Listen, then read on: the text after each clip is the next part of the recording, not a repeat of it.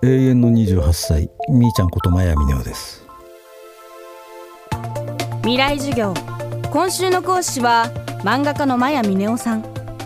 飛んで埼玉から再発見するごちゃ混ぜの魅力というテーマでお送りしています。二十歳でデビューを果たしたマヤさん。その舞台となったのは少女漫画でした。未来授業2時間目。テーマは少女漫画を選んだわけ。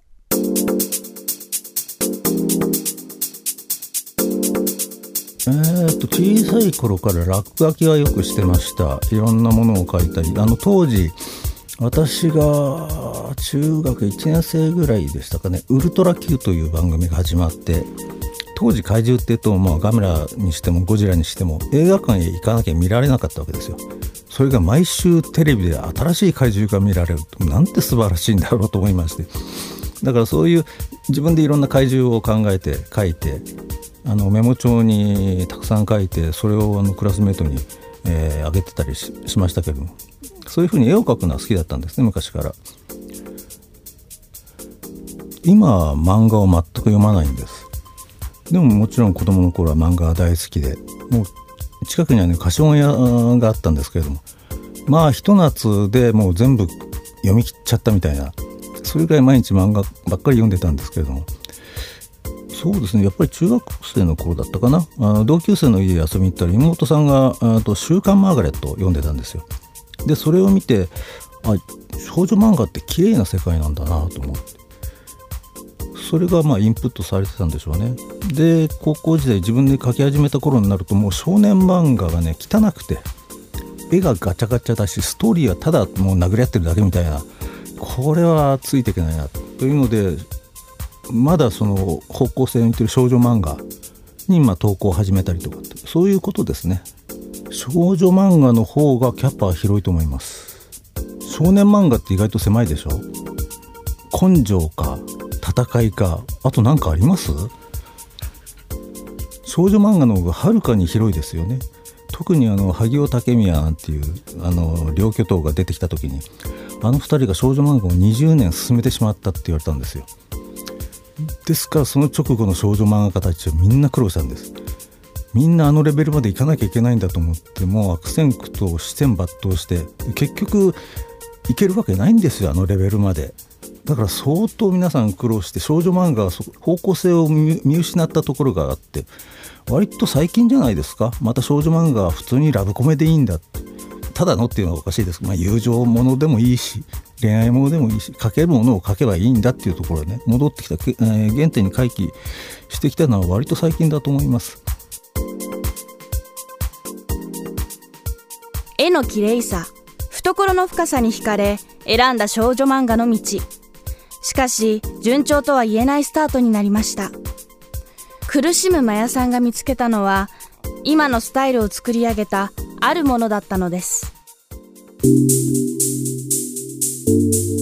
えー、最初はまあ妖怪ものを描いてまして、まあ、それはあのうん要するに一応二十歳の時にデビューはしたんですけれどもデビューしたらすぐ仕事がバンバン来るもんだと思ってたんですよ。まるっきり独学でそういう友人もいなかったし情報がなかったんですね。で待ってても来るわけはない。自分からその編集部にネームを送ってこの作品仕上げてくださいって言われて初めて仕事になるわけですよ。それを知らないで待ってるだけだったんでどうにもならなくなって自分自身がその時代に一番こうひどいスランプに陥って書けないんですよとにかく。書いても書いてもそのその時には眼光してということを思いましたけれども目が高く手が低い。自分の手が低く見えてしょうがないんですよね。自分の書くものが下手に見えてしょうがない。で書けなくなって。でまあ結局開き直って書いた作品が「白戦車」というところでその特別賞をいただいて本に載せてもらった。それが、まあ、悪魔を主人公にした作品だったんで、まあ、しばらくこれでいこうかなと。悪魔とか妖怪とか。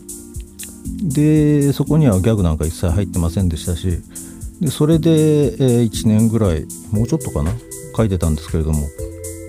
である時「ララ」という雑誌から40ページ書けと、まあ、内容は問わないみたいなことだったんでどうしようかな締め切りは迫ってくるし。